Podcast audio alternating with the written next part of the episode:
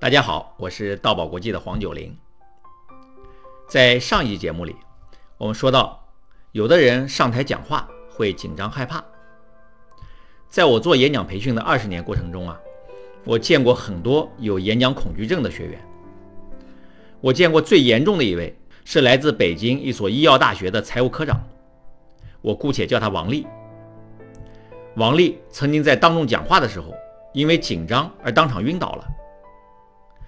王丽呢，工作特别出色，可是她一直非常害怕当众讲话。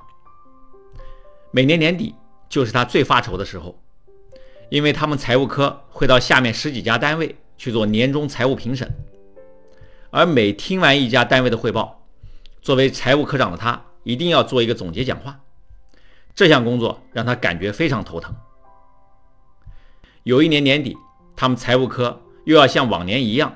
一家单位接着一家单位去做年终评审，在第一家单位，王丽听完汇报，刚要发言，心就突突的跳上了，头呢也有些晕，他拼命的掐自己的虎口，希望能控制住紧张，但是没起作用，竟然一下子晕了过去。同事们以为他出了什么状况，立刻把他送到本单位的医院。躺在检查的床上，他心里很清楚。自己是因为紧张而晕倒的。王丽想，这一次他必须要解决讲话紧张的问题了，否则他连工作也做不下去了。他从医院回到家，做的第一件事就是上网寻找培训当众讲话的地方。他通过网络找到了我们的学校，听说有个晚班正在上课，他不顾一切的执意要插班上课。这其实是我最愿意看到的学员。他改变自己的愿望非常迫切，而这种意愿呢，就使他成为班上学习最认真、进步最快的学员。他每次按时上课，认真准备发言内容，也从来不放过任何一次上台训练的机会。在上完五次课之后，第二天，王丽又去了一家下属单位做评审。在总结发言之前，哎，他感觉还是有点紧张。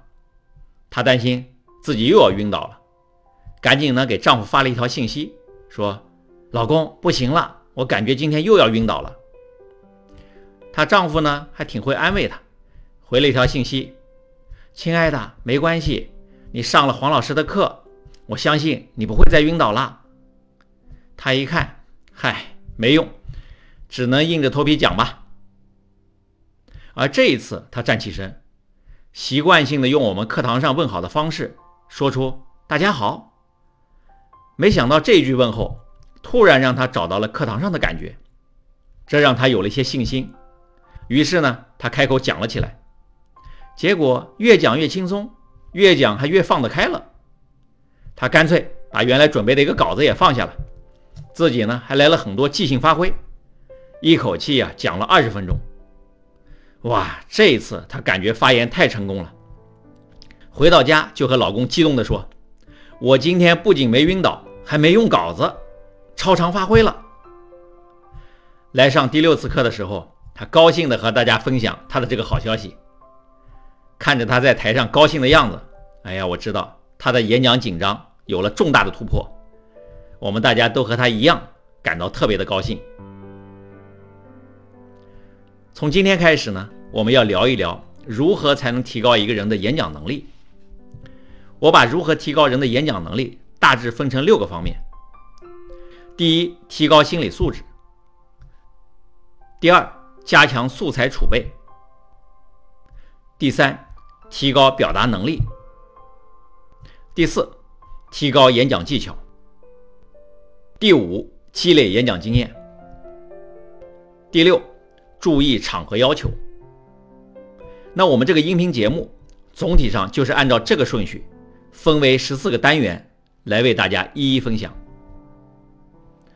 首先呢，我会从大家比较关心的演讲心理入手，来帮助很多朋友解决演讲紧张的问题。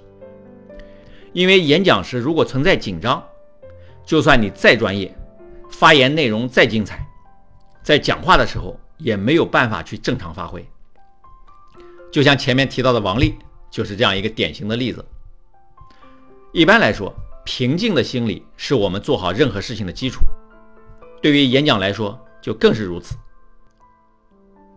在我教过的学员当中，有一位警察，他还不是一位普通的警察，他曾经是国家武警总队的总教头，体格魁梧，深藏绝技，面对歹徒也是毫不畏惧。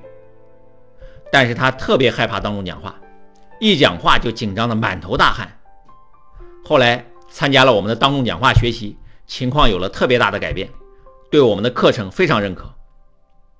在我引进美国道宝公众演讲课程的时候，他已经是某省的政法委书记了。当时他亲自带领了四名公安局长一起来学习娜塔莉老师亲授的演讲课程。大家可能会想，一个身经百战的警察那么勇敢，心理素质一定很好，又怎么会害怕当众讲话呢？根据我多年做演讲培训的经验，我发现。当众讲话其实特别能考验一个人的心理素质是否过硬，或者呢是否够全面。一个人在某些方面有良好的心理素质，并不代表他内心真正的强大，也不代表他在所有方面都有良好的心理素质。在接下来的节目里，我将把提高心理素质分为紧张剖析和克服紧张两个单元来做分享。带着大家深入探索紧张产生的原因，揭开演讲紧张这层神秘的面纱，并为大家提供一些克服紧张的实用方法。好，今天的节目就到这里，大爱能言，善道为宝，我们下一节目再见。